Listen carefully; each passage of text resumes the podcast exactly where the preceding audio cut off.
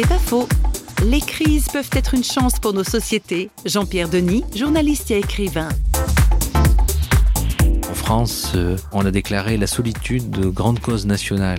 Ça veut dire quoi? Ça veut dire que nous sommes arrivés dans une situation dans laquelle nous avons tellement bien défait les liens, nous avons tellement réussi dans cette entreprise que les personnes sont seules et pas seulement les personnes âgées.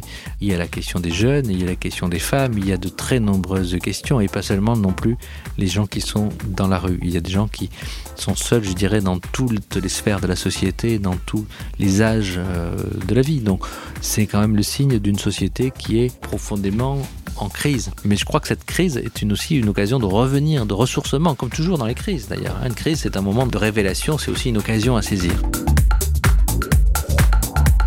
C'est pas faux, vous a été proposé par Parole.fm.